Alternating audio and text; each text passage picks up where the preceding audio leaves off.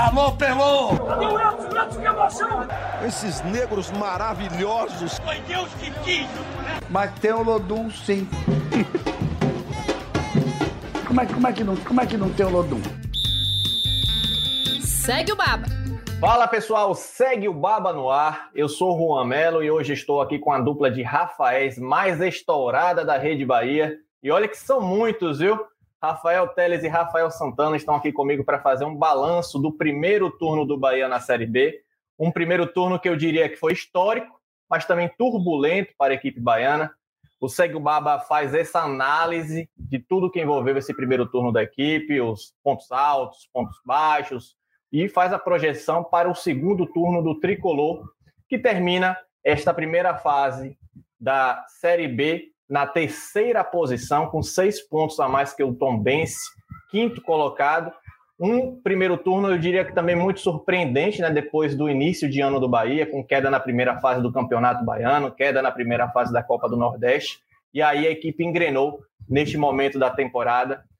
Quero saber de você, Rafael Santana, se você também se surpreendeu com esse primeiro turno do Bahia. Tudo bom contigo?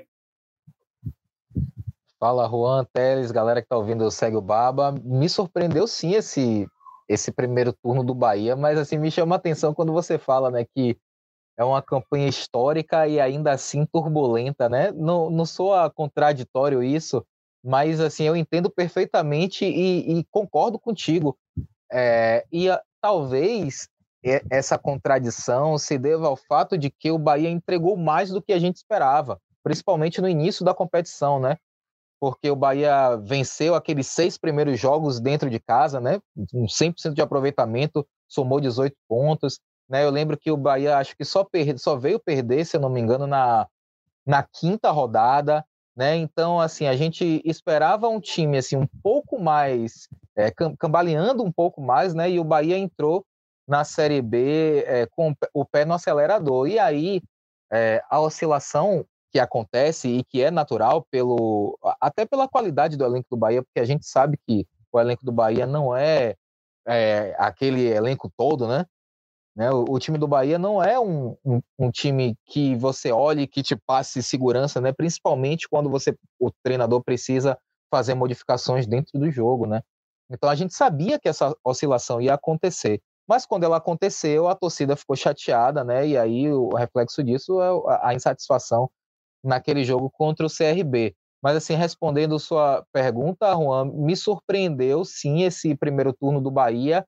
E aí eu acho que esse, esse episódio de hoje do Cego Baba vai ser bom para a gente discutir se esse, essa campanha histórica do Bahia com 34 pontos, ela se deve ao fato, é, é, ela é mais crédito do Bahia ou se o, o Bahia acaba sendo ajudado por uma Série B que, todo mundo esperava que fosse a maior Série B de todos os tempos, mas na verdade não é uma Série B é, que encha os olhos né, em termos de qualidade.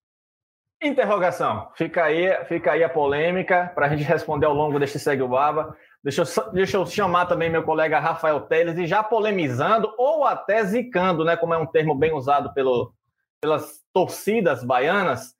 Se surpreende o Bahia estar nessa posição ao final do primeiro turno, surpreenderia você o Bahia não terminar esta edição da Série B classificado para a elite do futebol brasileiro. Tudo bom, Teles? Fala, Ru, fala, Rafa. É, pô, primeiro destacar uma coisa que vocês não falaram, fiquei esperando o Rafa falar disso. É mais um episódio do Segue o Rafa, né? Não é o, o Segue o Baba, é o Segue o Rafa edição número 2, é a segunda vez que a gente está aqui dominando, sendo maioria. Então vamos lá, falar de Bahia, primeiro turno do Bahia nesse Segue o Rafa. É, sim, Ru, surpreenderia e muito o Bahia fora desse G4, né? Seria um, um, um, dobro de surpresa, né? É uma surpresa o Bahia ter passado as 19 rodadas entre os quatro primeiros colocados. Foi um feito e tanto, foi o único time que fez isso. E seria ainda mais surpreendente se o Bahia, ao final da, da 38 rodada, não estiver ali também entre os quatro primeiros colocados, por causa disso que a gente falou aí, né? Porque a FIA introduziu muito bem. É, uma Série B inusitada, né? Parece que é proibido o quinto colocado ganhar. Aconteceu de novo essa rodada, né? O Tom Benz ganhou, mas ele era sexto, né? agora ele virou quinto. Então, se tudo ocorrer como o roteiro tem, vem acontecendo, o Tom Benz se perde a próxima rodada, porque ele é o atual quinto colocado. Aí o esporte ganha e chega em quinto. E assim o quinto colocado nunca consegue se aproximar do quarto, né? Os, os quatro primeiros colocados estão bem confortáveis ali, não jogam bem, com exceção do Cruzeiro, não jogam bem, mas estão bem confortáveis na tabela, porque o quinto colocado nunca ganha, é proibido vencer o quinto colocado vencer nessa Série B, e deixa ali Grêmio, Vasco e Bahia em uma situação tranquila na tabela.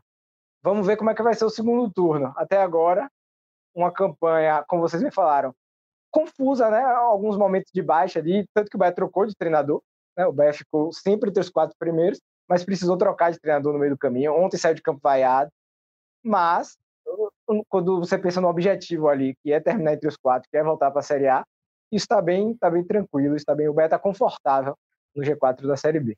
Exatamente. Vamos esmiuçar essa campanha do Bahia. Vou dar já alguns dados que reforçam que o Bahia fez de fato um, uma primeira parte de Série B muito boa, né? Segundo melhor ataque da competição, ao lado do Sampaio Corrêa, com 21 gols, só está dois do líder Cruzeiro nesse quesito.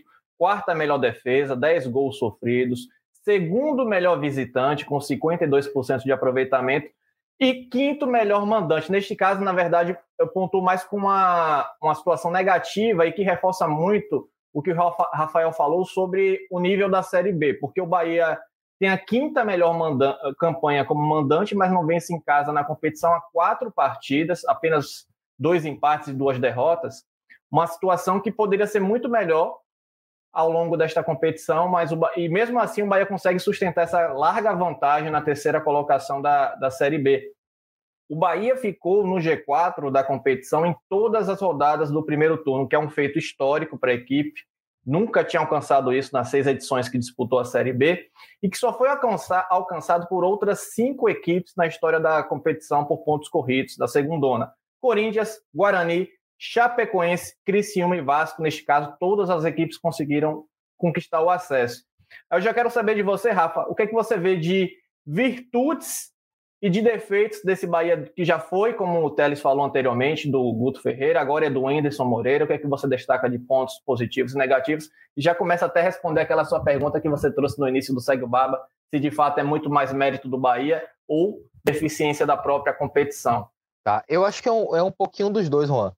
É, assim, eu acho que o, Bahia tem, tem mérito de ter ter feito algo que é até estranho para o torcedor do Bahia, né? O Bahia tem uma boa campanha como visitante, é o segundo melhor visitante da Série B, né? Então, no momento em que o Bahia deixou de ganhar dentro de casa, o Bahia começou a ganhar fora, começou a beliscar os pontinhos fora. Né? O jogo contra o Guarani é, é uma prova disso, né? Porque foi o último jogo do Bahia. O Bahia não jogou aquele futebol de encher os olhos mas foi muito efetivo e venceu por 2 a 0. Então eu acho que tem os méritos do Bahia, eu acho que tem o mérito do, do Guto Ferreira também, né, que acabou sendo demitido na 14ª rodada. É... Mas assim, é só a gente olhar né, para os jogos da Série B, assim, não são jogos de, de qualidades, poucos gols, pouquíssimos gols, são jogos assim bem desinteressantes, né, para falar a verdade. E, e como uma coisa que o Teles falou, né? Tipo, que fora, fora o Cruzeiro, os times de dentro do G4 não jogam bem. O Grêmio tem uma sequência invicta enorme, mas empata pra caramba. Né? O Vasco também tem dificuldades, ganhou vários jogos em que encontrou dificuldade, né? E o Bahia nem se fala. Então ali tem um, um pouquinho, um pouquinho dos dois. É, e a segunda pergunta foi o que mais, o que mais me agradou na campanha. Isso, o que agradou, tá. o que desagradou. Tá. É, o, que me, o que me desagrada na, na campanha do Bahia é. Eu vou tomar o último jogo como, como parâmetro, né? É, essa, é, essa frase é de alguém que eu não consigo lembrar, que fala que o, o Bahia tem medo de ser feliz, né? É, o jogo de ontem era. O jogo de terça-feira, assim, era para o Bahia rodar faca, né? porque o Bahia assim, engoliu o CRB durante o primeiro tempo, foi muito superior. E aí o Bahia fez um gol e foi deixando, deixando, e de repente acabou se encontrando naquela situação em que estava exposto a tomar o gol de, de empate não conseguir mais reagir, que foi o que aconteceu, né? Então, às vezes, é, é sabe, falta um pouquinho de, de concentração, um pouquinho de, de querer mais, sabe? entrar um pouquinho mais com, com a faca nos dentes. Eu acho que o Bahia foi entrou muito ligado no jogo contra o CRB e foi perdendo isso. O que, o que eu mais gosto desse time é a, a maturidade para jogar fora de casa. Para mim é uma grande novidade o Bahia vencendo fora de casa. É, não, não faz parte desse histórico recente do Bahia, e por recente aí a gente pode, sei lá, talvez em, talvez em 2010, quando o Bahia subiu para a Série B, é, pela, pela primeira vez, né? Dentro de campo. É, o Bahia não. O Bahia, é novidade para o Bahia esse negócio de ficar ganhando fora de casa. Eu acho que o Bahia tem tido maturidade para jogar e ganhar fora de casa. Teles, você também fica à vontade se quiser pontuar algum, algo que você que chamou atenção no Bahia ou que ficou devendo da equipe, mas eu também queria acrescentar, é, provocando em relação justamente à mudança de treinador, né? Porque o Bahia trocou o Guto pelo Enderson Moreira e os dois têm nesse momento os mesmos 60% de aproveitamento na Série B. O Guto em 14 jogos, o Enderson Moreira em 5 partidas, ambos com 60% de aproveitamento. Queria saber se você vê algum impacto nessa mudança de treinador eu lembro no último Segue o Baba, quem ouviu o último Segue o Baba, a gente discutia até sobre essa mudança de esquema tático. Né? O Bahia com o Anderson Moreira passou a jogar com três zagueiros nas últimas três partidas, começou na Copa do Brasil contra o Atlético Paranaense. E seu Rafael Santana e seu Pedro Tomé disseram nesta edição que duvidavam muito que Anderson fosse manter esse sistema tático na Série B, por conta do nível técnico, por conta da necessidade do Bahia propor o jogo, e aí estamos já no terceiro jogo consecutivo do Bahia com três zagueiros jogando dentro e fora de casa dessa forma. E contra o CRB, o CRB foi bem com esse sistema tático, sobretudo no primeiro tempo. Queria saber de você, Teles, a sua, sua opinião sobre essa troca de treinadores e sobre esse Bahia de Enderson. Vamos lá, por partes. É, sobre os três zagueiros, eu não vejo problema nenhum. Eu sou bem tranquilo com isso. Acho que dá para ser ofensivo com três zagueiros. Acho que foi uma boa sacada para a partida. Primeiro, uma sacada pontual ali para a partida contra o Atlético Paranaense, né? A gente até comentou isso no Segue o Baba pré-jogo ali. Achei que foi uma boa ideia, uma boa aposta de Anderson, que de certa forma deu certo. O Bahia conseguiu começar bem o jogo ali, acabou não resistindo. Acho que mais por falta da qualidade dos jogadores mesmo do que pela ideia do esquema. A partir da hora que o esquema funcionou bem ali, ele foi levando, né? Usou fora de casa contra o Guarani e usou no jogo dentro de casa. Acho que esse foi o limite, né? Que muita gente pensava assim, não, dentro de casa ele não vai ter essa audácia. E ele teve, e o Bahia começou bem o jogo, como o Rafa falou mais cedo. O Bahia criou chances ali, podia ter amassado, rodado a faca, como ele falou. Ele, ele usou outras metáforas outros dias, mas são impublicáveis. então vamos ficar com rodar a faca. Acredite se quiser. Essa foi a metáfora mais tranquila que ele usou para falar sobre o começo de jogo do Bahia. É, então, eu não vejo problema nenhum. Acho que dá para ser ofensivo com três zagueiros. Acho um esquema bom. Uh, me agrada jogar com três zagueiros. Né? Então, não vejo problemas quanto a isso. Em relação à troca de treinadores, não vejo mudança também, viu? É, o Enderson chegou, ele carrega um peso, né? O peso de não só conseguir resultado, mas também jogar bem. Porque essa foi a justificativa para a demissão de Guto. Guto não foi demitido porque ele estava com resultados ruins. Como você mesmo falou, os resultados deles eram iguais aos de Guto, né? O aproveitamento dele é igual ao de Anderson agora. Ele foi demitido na terceira posição da Série C, da Série B, desculpa. Então, assim, a pontuação não foi o que fez Guto sair, foi o desempenho. E o Freeland deixou isso bem claro quando ele fala, e tanto o Freeland quanto o próprio Anderson, né? Nas primeiras coletivas ele fala: venho aqui para alinhar performance e resultado. Até agora ele só entregou resultado. Ele somou pontos na Série B, ele venceu fora de casa, como o Guto também já tinha vencido, né?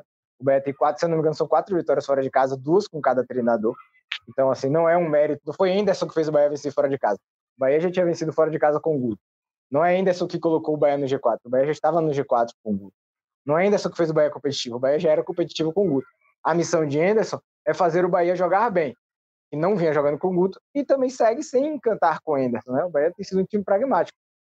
Pode ser o suficiente para subir, acredito que vai ser. Né? A gente começou o podcast falando sobre isso. Mas em relação a você já sentiu uma mudança de treinador que fez o Bahia evoluir? Não, não, não acho que teve evolução. Teve mudança no esquema, mas não teve evolução na qualidade do jogo apresentado pelo Bahia. Pois é, é uma equipe que oscila bastante ainda, mas para arrematar essa parte da, das qualidades, dos problemas do Bahia nesta primeira parte da, da Série B, não sei nem se vocês estão ouvindo ao fundo aí uma gritaria, é uma escola aqui perto de casa. Minha gente, é o dia todo essas crianças gritando dentro da escola, eu não sei que momento em que momento é, é, é, chega a parte da aula, da disciplina, porque gritaria o tempo todo. Mas tá pelo, pelo visto está todo mundo bem aqui na escola. Fazer um ping-pong rápido com vocês para arrematar essa parte da campanha do Bahia na Série B. Queria saber de vocês, a começar, é, é, pode ser até umas respostas um pouco mais curtas, se preferirem. Melhor jogo e melhor jogador desta, deste primeiro turno do Bahia na Série B, na lata, Rafael e Rafael. Melhor jogo Londrina, Bahia Londrina, 4 a 0 E melhor jogador, eu vou de. Essa, essa é difícil. Eu vou de Daniel. Boa. É, melhor jogo eu vou concordar, Bahia 4x0 Londrina. Melhor jogador eu vou ser ousado, eu vou de Danilo Fernandes. Acho que ele fez um começo de Série B muito importante ali, aquela partida contra o Náutico fora de casa, contra o CSA também. Teve seus momentos ruins contra o Vasco, por exemplo, que ele levou, aceitou aquele chutaço de fora da área, mas no geral acho que foi um jogador importante para o Bahia. Polêmico, viu? polêmico, polêmico. E você, Juan? Eu iria de Resende pelo início de Série B, mas eu, eu, eu também estaria inclinado a, a, voltar no Daniel. O Daniel também vai bem. E o melhor jogo também é o Londrina, porque vai resolver logo no primeiro tempo, não precisou nem jogar o segundo tempo bem. E agora, quem surpreendeu e quem decepcionou? Essa parte é boa. Aí eu vou começar com quem decepcionou. Vá. É, eu vou começar com quem decepcionou, porque é mais, é mais fácil, né, Rodaiega? essa daí, é, essa daí, infelizmente, meu Colomba. É, quem surpreendeu, é, eu acho que eu vou ficar com, vou ficar com o Davó. Assim, não, não é um, não é um cara que eu estou usando muito esse termo de encher os olhos, né? Mas é um cara que teve a capacidade de colocar a Rodaiega no banco, né? Que fez gols importantes, aquela virada contra o Criciúma, e é um cara muito voluntarioso, né? Ele hoje está em campo, assim, porque ele corre o campo todo. Acho que ele surpreendeu. É, decepção não tem para onde fugir, é a Rodaliga, não tem jeito. Deixou muito a desejar, principalmente pelo, pelo, por como ele começou o ano, né? 12 gols em 13 jogos. Tinha muita essa expectativa do que ele faria na Série B, e ele simplesmente não fez. Então, ele é a minha decepção do primeiro turno no Bahia. É, quem surpreendeu para mim foi Rezende. É, até pelo, é o efeito contrário da Liga. Rezende estava no Bahia desde o começo do ano, não tinha sido um grande destaque ali no Baiano, na Copa do Nordeste, chegou a revezar a posição ali, não era o dono da posição absoluta. Mas a partir daquela partida contra o Cruzeiro, na primeira rodada da Série B, ele fez um jogaço, ele dominou o meio do campo do Bahia e ele virou outro jogador. Para mim, é a, o destaque do Bahia, a revelação do Bahia, foi quem mais surpreendeu e eu, nessa 19 eu queria, primeiras rodadas eu queria ressaltar só uma coisa, é, que tem, tem um jogador que, se ele tivesse jogado mais, ele talvez brigasse por esse posto de, de melhor jogador, que é o Lucas Mugni. Porque o Lucas Mugni ele ficou muito tempo lesionado, aí ele voltou naquele jogo contra o Criciúma, comeu a bola, um dos responsáveis pela virada, e depois não saiu mais do time, né? E eu, é, só que ele entrou tarde né, na, nessa Série B, então, é, até por, por, por tempo, né? Não dá para não dá para colocar ele no, no, mesmo lugar que o Daniel tá, mas assim, a partir do momento em que o Mugni, que o Mugni entra no time, para mim ele é o, o, melhor jogador do time até. Acho que dá para entrar até no surpreendeu porque o Mugni não vinha bem, né? Vinha machucado. Acho que ninguém imaginou que o Mugni tivesse essa essa importância toda logo que voltasse ao time, né? Pelo menos eu não achava. Pode entrar nessa categoria. E uma coisa também. importante é que esse crescimento do Mugni veio depois que ele participou do, do Segue o Baba. Então fica aí a dica para os jogadores do Bahia que tiverem ali voltando de lesão, tiverem não jogando muito bem, vem aqui para o Segue o Baba, que é receita de sucesso. Lembrando não que o Daniel somou... também já participou do, do Segue o Baba, hein? Oh, olha aí, olha aí, Daniel... contra fatos no argumento. Não, e, e, até o Eduardo Freeland, diretor, que também participou do Segue o Baba, contratou aí, aí dois jogadores, tem tudo para dar certo. Quer dizer, ah, quem alô, sabe, Rodaí! Né, Roda Liga, atende é, o telefone, Colomba. É, Roda Liga participou no ano passado, agora nessa temporada, participou quando estava bem, do ano passado, claro, estava muito bem na época. Eu acho que talvez aí, tá aí a razão, muito tempo sem participar do Segue o Baba. Vou também votar, para mim, é, é, quem surpreendeu, vou um pouco contra vocês, que eu acho que foi sei, talvez, talvez é, é, é, seja bem contra mesmo, foi o Ignacio. Eu acho que não tinha gente que dava muito a pouco, mas foi um jogador foi regular, não não comprometeu ao longo da, da campanha. Eu acho que eu, que eu iria de Ignacio e quem decepcionou também ó, Rodalega, Rodalega a luz de distância, né? 13 jogos, um gol. Nos últimos 13 jogos, só, só fez um gol. O jogador que foi artilheiro, é artilheiro da equipe ainda na temporada. Enfim, ficou devendo bastante. Vamos agora para essa parte, a parte boa, que é a parte de zicar o Bahia, né? A parte que o torcedor do Bahia deve assim falar: não, fa não façam isso com a gente, que é a parte das contas, a, a parte que agora que para o futuro do Bahia na Série B, vamos fazer essas contas projetando a equipe em busca do acesso. Na era dos pontos corridos, 70% das equipes que terminaram o primeiro turno no G4 conquistaram acesso. Então, o Bahia já tem esse, esse caminho bem, bem, bem trilhado, se for, é, em relação ao, ao histórico da competição. Outro dado que chama atenção é que o, a distância do Grêmio, né, que é o quarto colocado, para o quinto colocado, que é o Tom Benz, que é de cinco pontos, é a maior na história da Série B. Nunca duas equipes, é, o quarto colocado e o quinto colocado, estiveram tão distantes ao final do primeiro turno. Um dado que até acho que combina muito com o que o Rafael falou no início do programa em relação ao nível da competição. Se esperava que fosse tivesse um nível mais alto, que a disputa fosse mais, mais próxima, o que acabou, que não está acontecendo no momento. E aí vamos para a parte dos números, né? O Departamento de Matemática da Universidade Federal de Minas Gerais estima que 62 pontos é um número mágico para o acesso. A equipe que conquistar 62 pontos praticamente tem, tem um acesso garantido. O Bahia tem 34 pontos nesse momento, então precisaria de mais 28. 28 pontos significam, teoricamente, nove vitórias e um empate.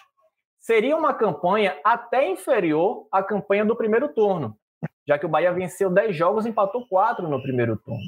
Então, uma campanha inferior daria ao Bahia, em teoria, essa classificação para a elite do futebol brasileiro. Queria saber de vocês se vocês também projetam que o Bahia vai cumprir essa meta. Rafael, o Tele já falou até no início que surpreenderia se o Bahia não alcançasse uma da, é, é, essa, esse grande objetivo da temporada pelo primeiro turno que fez. Mas diante dessa matemática, dos números, do histórico, vocês acham que é bem provável que o, que o Bahia alcance esse grande objetivo? É, eu, eu vou trocar o, o bem provável pelo bem possível. Porque é, é, não dá para contrariar matemática, né? É, é matemática não dá para contrariar. Só que alguns exemplos ao longo da história nos mostram que é preciso ter cuidado, né? Por exemplo, o ano de 2015, quando o Bahia fechou o primeiro turno com 33 pontos, só um a menos do que os 34 desse, dessa Série B de 2022, e não conseguiu acesso. Então eu acho que serve de alerta. Né? E o próprio ano de 2016, né, quando o Bahia subiu com o Guto, quando fechou o primeiro turno com 26 pontos né, e conseguiu aí sim o acesso. Então o Bahia já viveu os dois lados da moeda. Eu não me sinto seguro olhando para esse time do Bahia agora, para esse elenco do Bahia, para cravar que o Bahia é, é, provavelmente estará na Série A do ano que vem. Eu não me sinto seguro para fazer isso. É, o segundo turno costuma ser muito mais difícil e acirrado do que o primeiro, e o Bahia precisa contratar, o Bahia precisa de reforços, né? Se o, o Bahia, o Freeland disse que queriam seis reforços, né, mais ou menos. Se uns três desses reforços aí encaixar, beleza. É, se não, com o elenco que o Bahia tem, eu acho que ainda, eu acho que o Bahia corre risco, né? Mas obviamente que com esse melhor primeiro turno da, da história do, do, do Bahia na Série B, a expectativa está lá em cima. Se eu tivesse que apostar, apostava que o Bahia vai subir sim, mas eu prego cautela. Bom, se vocês falaram aí que a conta, o número mágico é 62, né? Eu não sou bom de matemática, mas se o Bahia fez 34 pontos agora, ele já percorreu mais da metade do caminho. Eu concordo com o que o Rafa falou, que olhar para esse elenco do Bahia, olhar para como o Bahia tem jogado, não passa confiança para, para cravar que o Bahia vai subir. Mas se eu esticar um pouquinho mais o olhar e olhar também para o Vasco, olhar também para o Grêmio, olhar para o esporte, para o Tombense, eu recupero a confiança perdida e venho aqui de peito aberto dizer que sim, o Bahia vai subir. É muito difícil o Bahia não, não terminar entre os quatro primeiros. Pelo que não só não pelo que o Bahia está jogando, mas pelo que os outros times também estão jogando. Ninguém joga bem nessa série B. E o quinto colocado é proibido de vencer jogos. Então, eu, eu, sinto, eu fico confiante. Eu, eu cravo aqui. Desculpa, torcedor do Bahia, mas eu cravo aqui. O Bahia vai subir. Né? Bahia vai terminar entre os quatro primeiros colocados da Série B do Campeonato Brasileiro. Pronto, agora você acabou de, de completar o combo da, da zicação. Tem, é, esse, esse programa tem tudo para rolar um print de áudio no futuro, né? Print de áudio no futuro, virar meme, mas enfim, que, que você esteja certo, que a gente possa acompanhar o Bahia na Série A.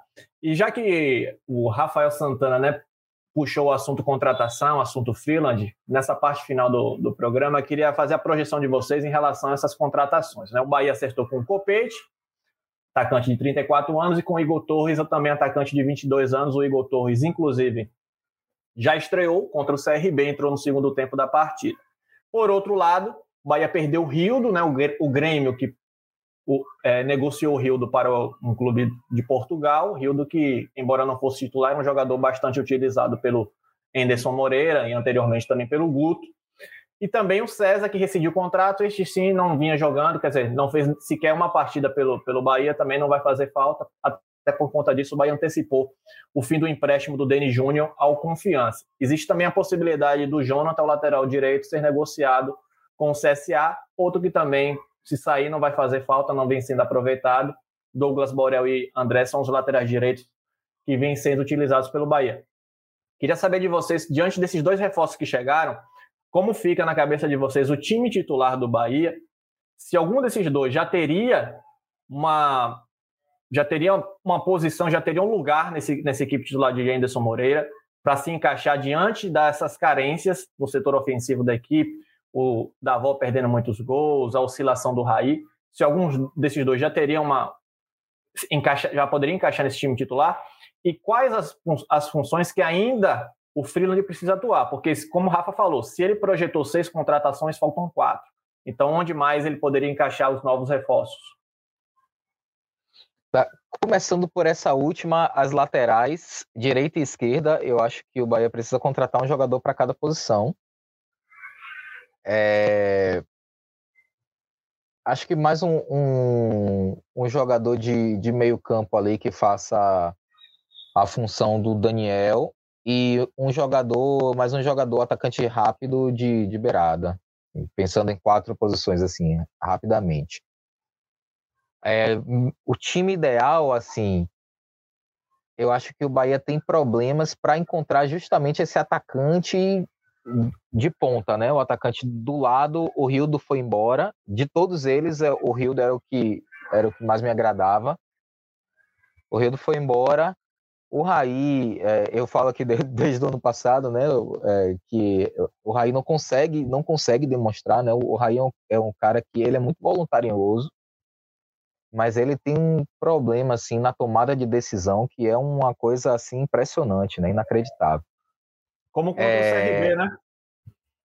Aquele pois lance é. do CRB que o Patrick rouba a bola, toca para ele, ele na cara do gol, ao invés de chutar, tenta um passe para trás pro Davó. Pois é, né? E ele dá uma, uma adiantada a mais que acaba o goleiro ficando muito perto dele e ele acaba tocando para Davó de uma forma que o Davó só conseguiria tentar aquela finalização de letra. Né? Acabou atrapalhando toda a jogada. Mas enfim, eu acho que o, o Copete talvez ele tenha vaga, né? Pensando no que o Copete fez na Série B no ano passado, só que tem um problema, né? O Copete não vai correr como o Rai corre, o Copete não vai correr como o Rildo corria. Então você precisa encontrar uma posição para encaixar ele ali no time. É, menos mal que com esse esquema de com três zagueiros, né, e formando uma linha de cinco, aí você pode dar mais liberdade para os homens de frente. Então talvez o Enderson consiga encontrar uma, uma função para o Copete ali jogando próximo do, do Davó. É, mas, assim, acho que eu, eu, testaria isso aí. Eu testaria o Copete em, em, algum momento. Não sei como é que ele está fisicamente, porque ele não entrou contra o CRB. E quem entrou foi o Igor Torres, o que me faz acreditar que o Igor Torres esteja melhor fisicamente do que o Copete. Mas entre Copete e Igor Torres, eu iria com Copete. Entre Copete e Raí, eu também iria com Copete. Entre Copete e Jacaré, eu também iria com Copete. Então, o Copete arranja um lugar ali para ele jogar e vamos ver como é que está o, o, nível hoje do, do Copete. É, as contratações do Bahia já tinham sido discretas, né? Só duas contratações. Com a saída de Rildo, que claramente pegou a diretoria do Bahia de surpresa, ficou ainda pior, né? A coisa ficou feia para o Bahia, porque o Copete meio, meio que ele deixa de ser uma contratação e vira uma reposição para Rildo. né, se a gente olhar por esse lado. E aí a única contratação fica sendo, a única novidade, o único fator novo fica sendo Igor Torres. Concordo que o Bahia precisa de laterais, o Bahia até agora não trouxe nenhum lateral, é, e o Bahia vai precisar se mexer no, no, nessa janela de contratação agora, porque a gente tem um, um histórico recente, né, uma lembrança fresca na memória, é, de um momento também que a diretoria do Bahia ficou na zona de conforto ali, pelo que um time é, um time ruim conseguiu fazer e eles é, já vou direto aqui na Copa do Nordeste do ano passado, né? O Bahia não tinha um time tão qualificado, conseguiu vencer a Copa do Nordeste e isso acomodou a diretoria do Bahia. E não sou nem eu que estou dizendo isso, o próprio presidente Guilherme Benitani disse isso depois. O Bahia ficou acomodado, achou que com aquele elenco, por ter ganho a Copa do Nordeste, conseguiria fazer um bom campeonato brasileiro. E não foi o que a gente viu. O Bahia terminou o campeonato brasileiro rebaixado. Então a gente já viu a diretoria se acomodar por ver um time limitado conseguindo resultados além do que ele é, é esperado de conseguir, né? E parece que o filme está se repetindo esse ano. A gente sabe que o Bahia tem um time limitado, a gente vê que o Bahia conseguiu resultados além do que era esperado, e aparentemente a diretoria está acomodada, né? A gente vê até agora, só foram duas contratações. Tudo bem que a janela abriu no dia 18, mas o Bahia poderia ter costurado contratações desde antes e só ter registrado ele dia 18, como fez com os dois, né? Com o Copete e com o Igor Torres. Então, a gente espera que nesses próximos dias que o Bahia se movimente mais, que o Bahia reforce o time para não cometer um erro que cometeu há tão pouco tempo atrás, né? um erro que está fresco na memória ainda, e que, de novo, não acabe custando grandes, grandes projetos do Bahia. E como ano passado custou rebaixamento, e esse ano pode custar um acesso, pode custar um G4. Mas eu repito o que eu disse antes, o Bahia sobe. É, é um, você é um cara convicto. Você é um cara convicto, é uma, é uma qualidade sua, porque o cara que é, acabou de falar que desse receio do Bahia é, repetir os erros, mesmo assim ele mantém, ele crava que o Bahia vai subir, então que, que fique o registro aqui e nós vamos cobrar você, assim que, como toda a torcida do Bahia, que não é pouca gente. Valeu, Teles, valeu, Rafa Santana. Tem que falar assim dessa forma, porque é muito Rafael, às vezes eu até me confundo. Obrigado, meus amigos. Segue o Baba encerrando esta edição, edição 96. Estamos quase centenários, hein, minha gente? Quase centenários. Valeu, meus amigos, e até a próxima. Valeu, Juan, valeu, Teles. Uma satisfação participar desse Segue o Rafa. E queria deixar registrado aqui meu abraço aos meninos dessa escola. Que energia dessa, dessa garotada aí, Juan? Que energia desses meninos. Fizeram zoada o podcast inteiro. Valeu, galera. Um abraço. Valeu, galera. Um abraço. Até a próxima aí. Tamo junto. Alô, Pelô! Cadê o Elton? O Elton, que emoção! Esses negros maravilhosos. Foi Deus que quis, né? Mas tem o Lodum, sim. como, é, como, é que não, como é que não tem o Lodum? Segue o Baba.